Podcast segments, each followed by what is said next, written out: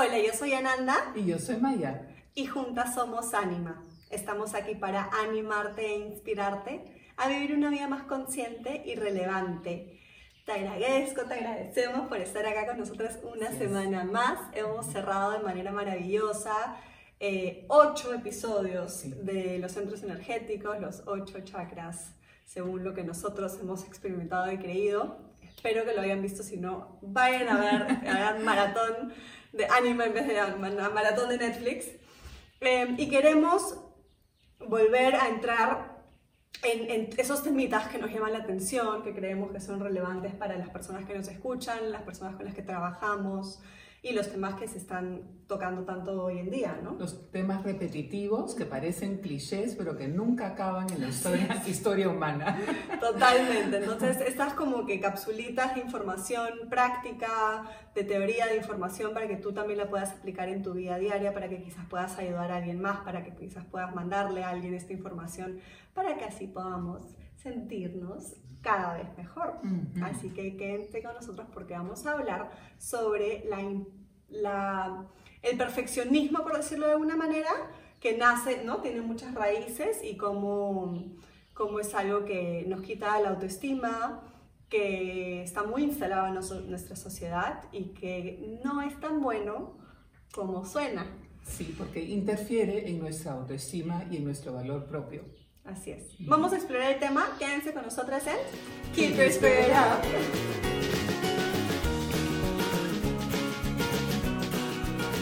Podríamos habernos quedado hablando horas ya del tema, pero vamos ahora a expandirnos rico acá en este episodio, igual que sea este, a la vena y cortito para que te lo puedas escuchar una y otra vez cada vez que lo necesites. En general el perfeccionismo, ¿no? Teníamos, vamos a basarnos hoy en el libro de Walter Rizzo, que es un autor maravilloso, psicólogo, psicoanalista, sí. psiquiatra. Profesional excelente, ¿no? No tiene por qué gustarte, su contenido es muy bueno. Es, es muy... Raw. Sí, no, pero es muy como que... No, este... Como que te gusta o no te gusta, pero igual, o sea, nos, a nosotros, por ejemplo, siempre nos encantan los contenidos, pero algunos son al punto. Es Esas son las formas que no nos gustan, sí. pero el contenido es muy bueno y es muy estructurado y es muy puntual y tiene fondo. Sí, y el libro se llama Maravillosamente Imperfecto, Escandalosamente Feliz. Yo ahora cuando vi este libro hace un tiempo en tu biblioteca me lo agarré y dije, hmm, esto es para mí. Eh, ¿Por qué? Porque estamos hablando de temas, ¿no? El tema del amor propio siempre va a ser un tema muy presente y está muy de moda, por decirlo de alguna manera, que va obviamente eh, mano a mano con el tema de la autoestima, que es algo que queríamos tocar, que probablemente vamos a tocar también de otra manera, y es una de las eh, raíces Em, o no, es una, perdón, es una, eh, un resultado de algo que en nuestra sociedad está súper bien visto, que es el perfeccionismo, que tengo un blog post en la página web de menosoula.com, se los voy a dejar acá linkeado, eh, cómo se disfraza de algo bueno, pero en realidad nos juega en contra, como tú acabas de decir, nos quita, nos roba, interfiere con nuestra autoestima. Y bueno, y ahora hablando un poquito de todo esto, yo también decía como en mi, en mi vida ha sido un tema muy importante el perfeccionismo. Em, creo que todavía está bastante instalado en mí, pero como es, ¿no? Como obviamente todas las situaciones de la vida nos, nos ayudan a seguir trabajándolo. Yo ahora comencé un profesorado de yoga, que es algo que quería hacer hace muchos años, ahora tengo el tiempo y la, y la mente. Y lo primero que dijo el maestro es, eh, yoga no es una práctica, no es una filosofía de autoconocimiento, sino es una práctica de autoaceptación. Que para mí fue como que, oh, por Dios. ¿Y qué pasa? Walter Rizzo él mismo, tiene, lo voy a tratar de leer, tiene acá una frase muy bonita, que es, Cuanto más te alejes de la idea absurda de la perfección psicológica y emocional, mm. más te aproximarás a una aceptación incondicional de ti mismo, que a mí me marcó mucho, ¿no? Para mí tiene mucho valor. Muchísimo, ¿no? Y hay que tener mucho cuidado con esto porque a veces estamos trabajando algo en nosotros mismos o en terapia y decimos, no, lo que pasa es que yo eh, sufro de, yo, yo, pienso que soy perfecta o soy, soy perfecto y inconscientemente como queremos transmitir que es una virtud.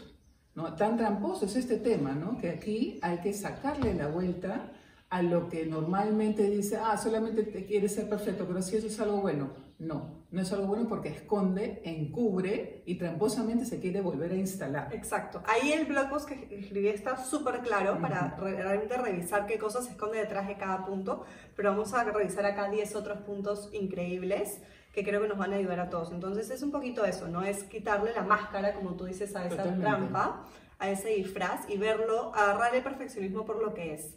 Y si ya hay un libro que se llama Maravillosamente Perfecto, eh, Escandalosamente Feliz, imagínense, está justamente, es lo contrario, ¿no? Y es, y es algo que no vamos a poder tener uno sin el, con el otro. No, no vas a poder ser perfecto y feliz porque no existe la perfección. Y para ser feliz, y tan feliz, y realmente auténticamente, sinceramente feliz, no tenemos que aceptar que no lo somos y que no es parte de nuestra vida. Totalmente. En esas estoy. en esas estás tú, estoy yo, estamos todos en diferentes niveles. Solamente, como dice bien Ananda, ¿no? Es que qué paso tan grande es poder admitir este es mi problema principal o uno de mis problemas principales y en eso necesito trabajar porque no me está ayudando a ser quien realmente soy y quiero, ser. Y de nuevo, eso es aceptación, o sea, aceptar en dónde estamos parados. Primero, si nos hemos dado cuenta que lo somos, y segundo, que no nos está jugando a favor. Eh, y otra cosita, enganchando con lo del profesorado, ¿no? ¿Qué pasa? Somos, no sé, 12, 13 personas en el profesorado y yo amo el yoga y sé lo que, de lo que soy capaz y lo que mi cuerpo es capaz y cómo puede mejorar.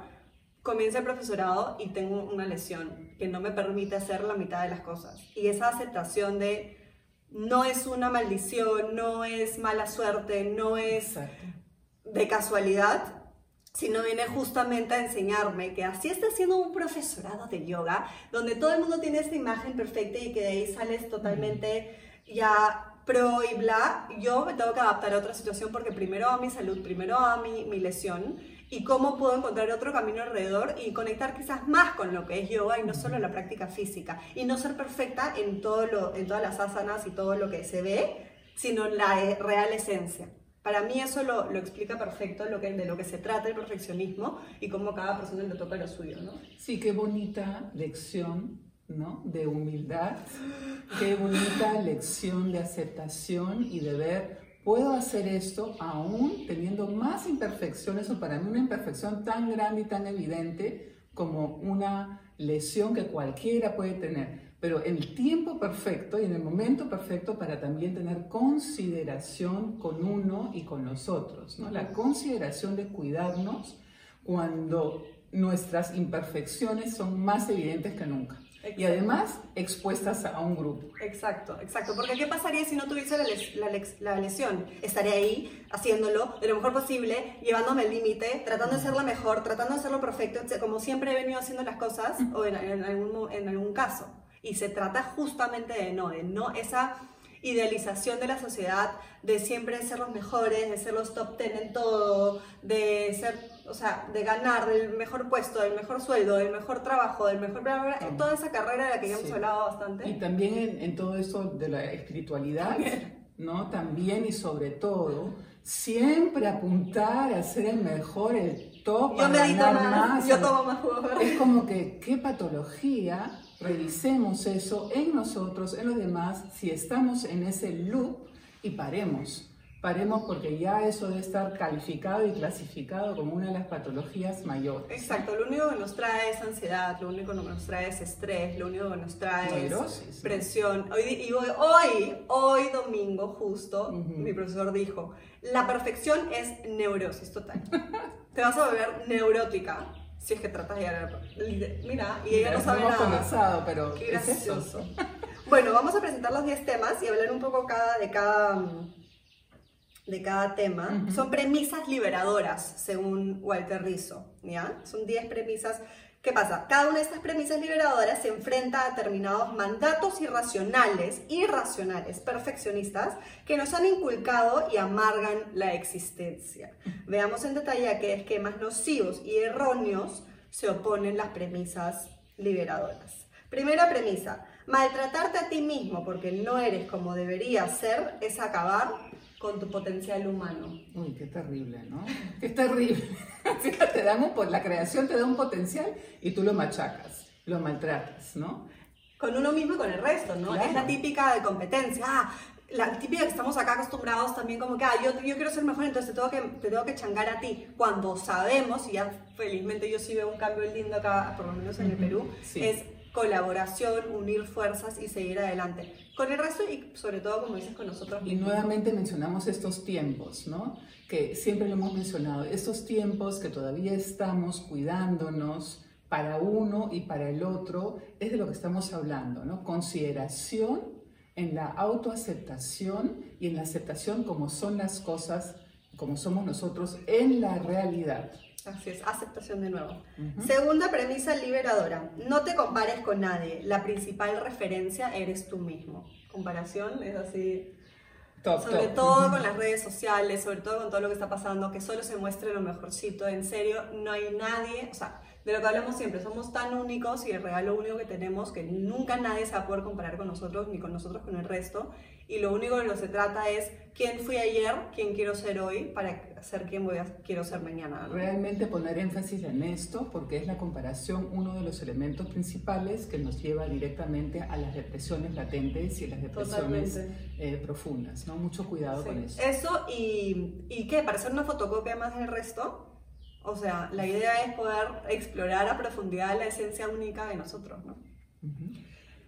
Premisa liberadora número 3. Las personas normales dudan y se contradicen. Las creencias inamovibles son un invento de las mentes rígidas. Ahí debo decirme a culpa porque para mí como que decides algo y no hay vuelta atrás y sí lo acepto totalmente y sé que no me va a llevar a ningún lado y solo me voy a chancar contra la resistencia.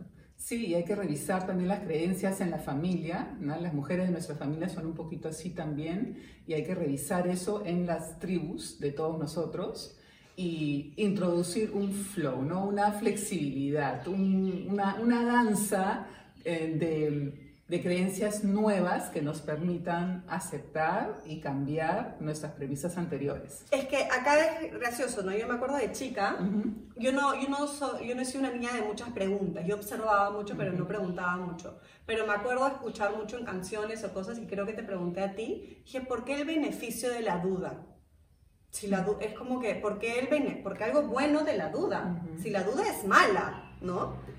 Em, claro, acá dice, por ejemplo, eso se, contradice con la, creencia en la sociedad que la gente segura de sí misma siempre sabe lo que quiere y jamás duda, como si cuando dudas ya no lo sabes.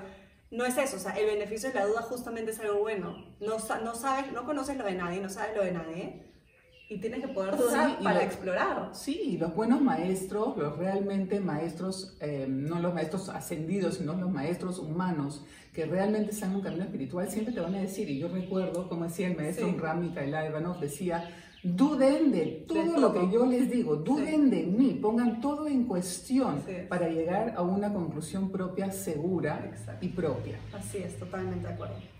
Premisa liberadora número 4. Desinhibirse es salud. No hagas de la represión emocional una forma de vida. Esa típica, ¿no? De tus emociones bajo control, no te emociones mucho, no seas demasiado así. Aquí también hay que volver a tener cuidado que no todo está en la medida, ¿no? Así es. en la, en la dosis está el veneno, ¿no? O sea, dependiendo de qué dosis, ¿no? Porque también nos podemos como que dejar ir y expresar todo. no se trata de eso. Se trata de que realmente nos sintamos libres al expresar lo que tenemos que expresar y al compartir. Y no ni reprimir ni simplemente soltar todo como impulso. Hay que saber diferenciar emocionalmente. Sí, y esa es una madurez emocional, claramente, ¿no? La represión, el tema, lo que nos lleva, lo más común, obviamente, como sabemos, son las enfermedades. En algún momento va a salir sí o sí, así que eh, la dosis es buena y saber dónde, cómo, cuándo y con quién también te expresas, ¿no? Pero sin reprimir. Premisa liberadora número 5. La realización personal no está en ser el mejor, sino en disfrutar plena, plenamente de lo que haces, ¿no? Qué sabio eso, qué sabio, ¿no? Es como poder aceptar ante la creación, me hiciste perfectamente imperfecta o imperfecto y yo sigo mi legado en eso. No tengo por qué cambiar eso porque eso ya está hecho, es un molde flexible lleno de creación. Sí, aparte el éxito a todo nivel tiene significado. Tú le das el significado de lo que para ti es éxito y no todos tenemos lo mismo y no podemos avanzar y, comportarnos de una manera y, ir tras ideales del éxito de una persona cuando en nosotros es muy distinta. Ahí también cuestionate qué significa para ti el éxito, lo hemos dicho antes. Claro, este, planteate también qué significa la competencia sana, que también hay que saber entrar en la competencia sana. Todo en dosis. Aparte, para ser el mejor, o sea, estamos acostumbrados a cueste lo que nos cueste y, y nos desvivimos y ya no nos cuidamos a nosotros y probablemente terminamos en burnout seguro. Premisa liberadora número 6. Reconoce tus cualidades sin vergüenza. Menospreciarte no es una virtud.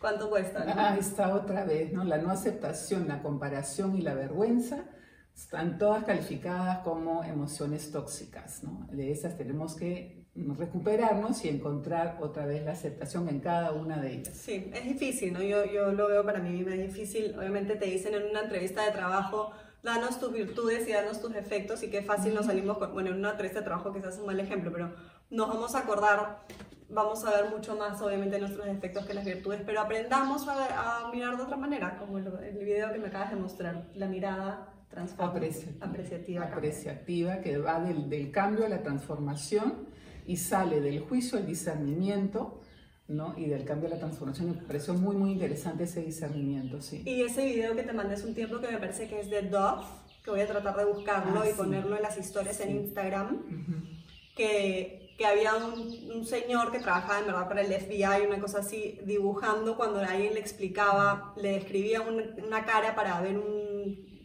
un caso criminal o lo que fuese para descubrir quién lo hizo. Eh, hicieron un experimento en el que mandaron a mujeres a que no sepan lo que él está haciendo y explicar cómo son ellas físicamente. Y al mismo tiempo tenían que encontrarse con otra mujer afuera y hacerse tipo amigas. Y a esa mujer con la que se hacía amiga le preguntaban, oye, la chica que conociste afuera, ¿cómo se veía? Y ella también la describía. Y el chico, el señor, pintaba. Y de ahí comparaban las dos imágenes, los dos Em, retratos. y eran abismalmente diferentes. Era cuando una misma se describe nada que ver y de ahí describe la otra y es una belleza. Entonces, la mirada, ¿no? La mirada, ahí está la perspectiva, ahí está todo. Bueno, la, eh, perdón, premisa número 7. La culpa es una cadena que te ata al pasado. Córtala. Tenemos todos juntos ahí, la culpa también, ¿no? Que es muy parecida a las anteriores solamente que es la victimitis andante, ¿no? O sea, el, complejo de Atlas, ¿no? El peso encima de uno y yo no sirvo, yo no valgo. Tenemos que salir de eso porque eso también nos enferma y no hemos venido a enfermarnos, sino a ser imperfectamente felices. felices. Sí, en verdad está de nuevo visto como algo bueno, ¿no? Está confundido probablemente con empatía, compasión y, con humildad falsa. Y con falsa humildad. Entonces, de nuevo, sacarle el velo a eso y ver realmente que hacemos, sentirnos culpables, no nos tenemos que sentir culpables porque creemos que primero le debemos alguien algo a alguien más y, y, eso no es compasión ni empatía con, contigo mismo ni con nadie más.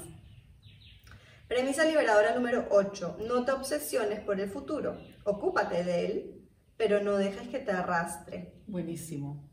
Estar en el presente, con la mente, con el corazón, mindfully and heartfully en el presente. soulfully. Sí, soulfully, que es tan lindo eso, ¿no? Y también utilizar el pasado como referente, no perder la memoria, sino utilizarla para que el presente tenga calidad y esa sea nuestra siembra para el futuro. Así es, en verdad queremos estar preparados para lo peor, queremos saber exactamente cómo funciona, es muy perfeccionista eso, ¿no? Es como que yo ya, ya me programé porque esto va a ser así, así va a pasar eso, y es como que... Es como que todo el mundo está aprendiendo eso, ¿no? Es preocuparte, preocuparte de algo que todavía no sabes lo que va a pasar y probablemente va a ser distinto, entonces perdiste doble energía. Mejor te nutres bien en donde estás ahorita y puedes lidiar con lo que venga. Premisa liberadora número 9. Falta dos. Someterte al que dirán es una forma de esclavitud socialmente aceptada. Ay, ay, ay. Yo creo que es lo más nocivo en, nuestra... Quizás también en la juventud, ¿no? Y ahora también todos nos hemos adaptado y no debemos adaptarnos a eso, ¿no? Eso es algo... Aunque también es algo que está cambiando bastante. O sea, creo que en mi generación todavía es bastante así y ya lo veo cambiar. O sea, ya es un más, ya no me importa tanto, me despreocupo un poco, yo soy como soy, vemos esa originalidad, ¿no? Qué lindo que lo digas porque también estos tiempos difíciles nos han llevado también otra vez a repensar sobre eso, ¿no?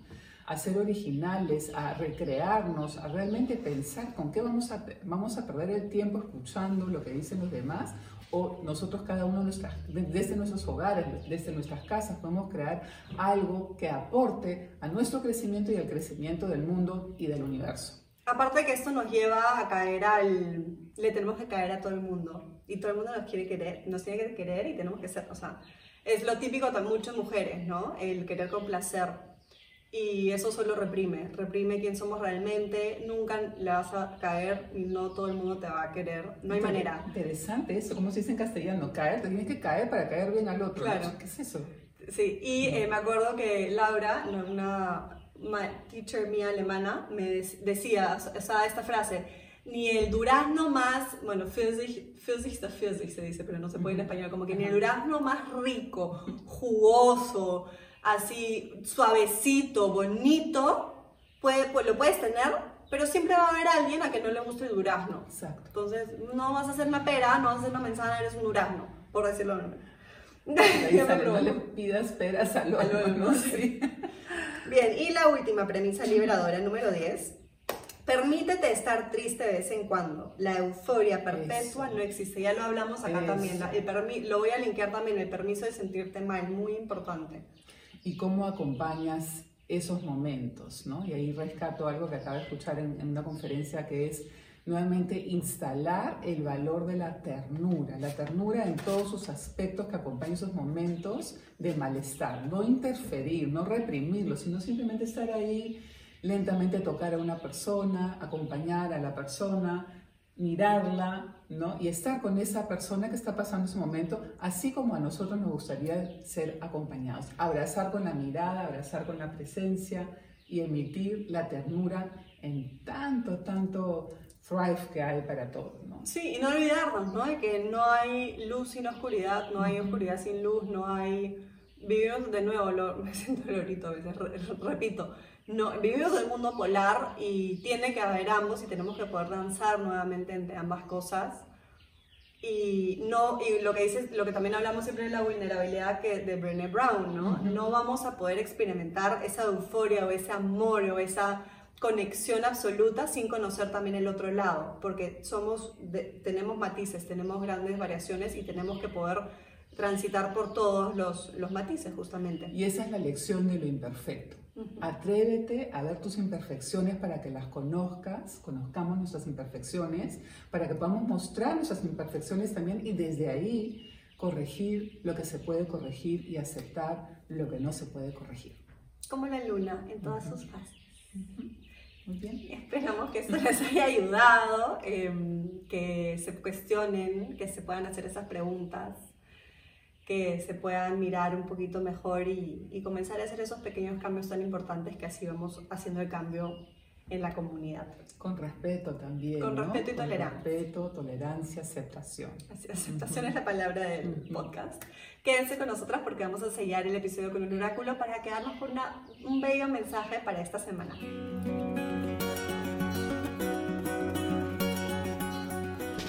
Sellamos este bello episodio con una carta, un oráculo súper ligero, bonito, inspirador de Louise Hay, que ya habremos hablado mucho de ella, que amamos. Gran, gran ser. Hizo un trabajo increíble para aceptarse, para la aceptación. Exacto, increíble. El trabajo con el espejo nace de ella, ¿no? El mirror work, todo lo que es te miras a los ojos y te dices las cosas. Maravilloso. Em, y se llaman pensamientos del corazón, ya los consiguen también acá en el Perú, si no siempre se pueden pedir. Y están en español, así que nos encanta. Y son unos mensajes bellos por adelante y por atrás. Así que vamos a infusionarlos con toda esta energía, con un mensajito que nos puedan dar, dejar para recordar que no hemos venido a ser perfectos, que hemos venido a aceptar nuestra maravillosa imperfección y que eso nos hace no solo humanos, sino únicos y maravillosos.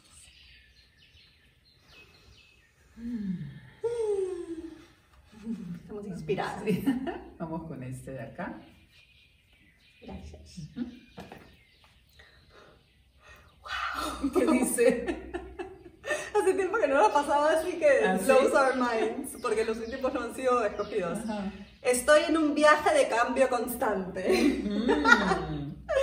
Mi vida nunca se estanca, ni es estática, ni se pudre, porque cada instante es nuevo y fresco. Cada final es un nuevo punto de partida. Qué lindo. Algo más claro. Qué lindo. Así Bueno, que, Fuerte y lindo. Una así es. invitación. Así es, invitación. Nosotros nos estancamos, el mundo nos estanca, la vida sigue, es cambiante, es lo único seguro. Y si no aceptamos eso, también la vamos a pasar mal. Así que acompáñenme en el viaje, acompáñenos. Acompáñenos, siempre, a- a- todos los días. acompañémonos todos y así, Así lo es. hacemos más, más este, fácil y bonito. Muy bien. Que tengan una hermosa semana, nuestras Gracias. mejores energías para ustedes. And Keep keep your spirit up.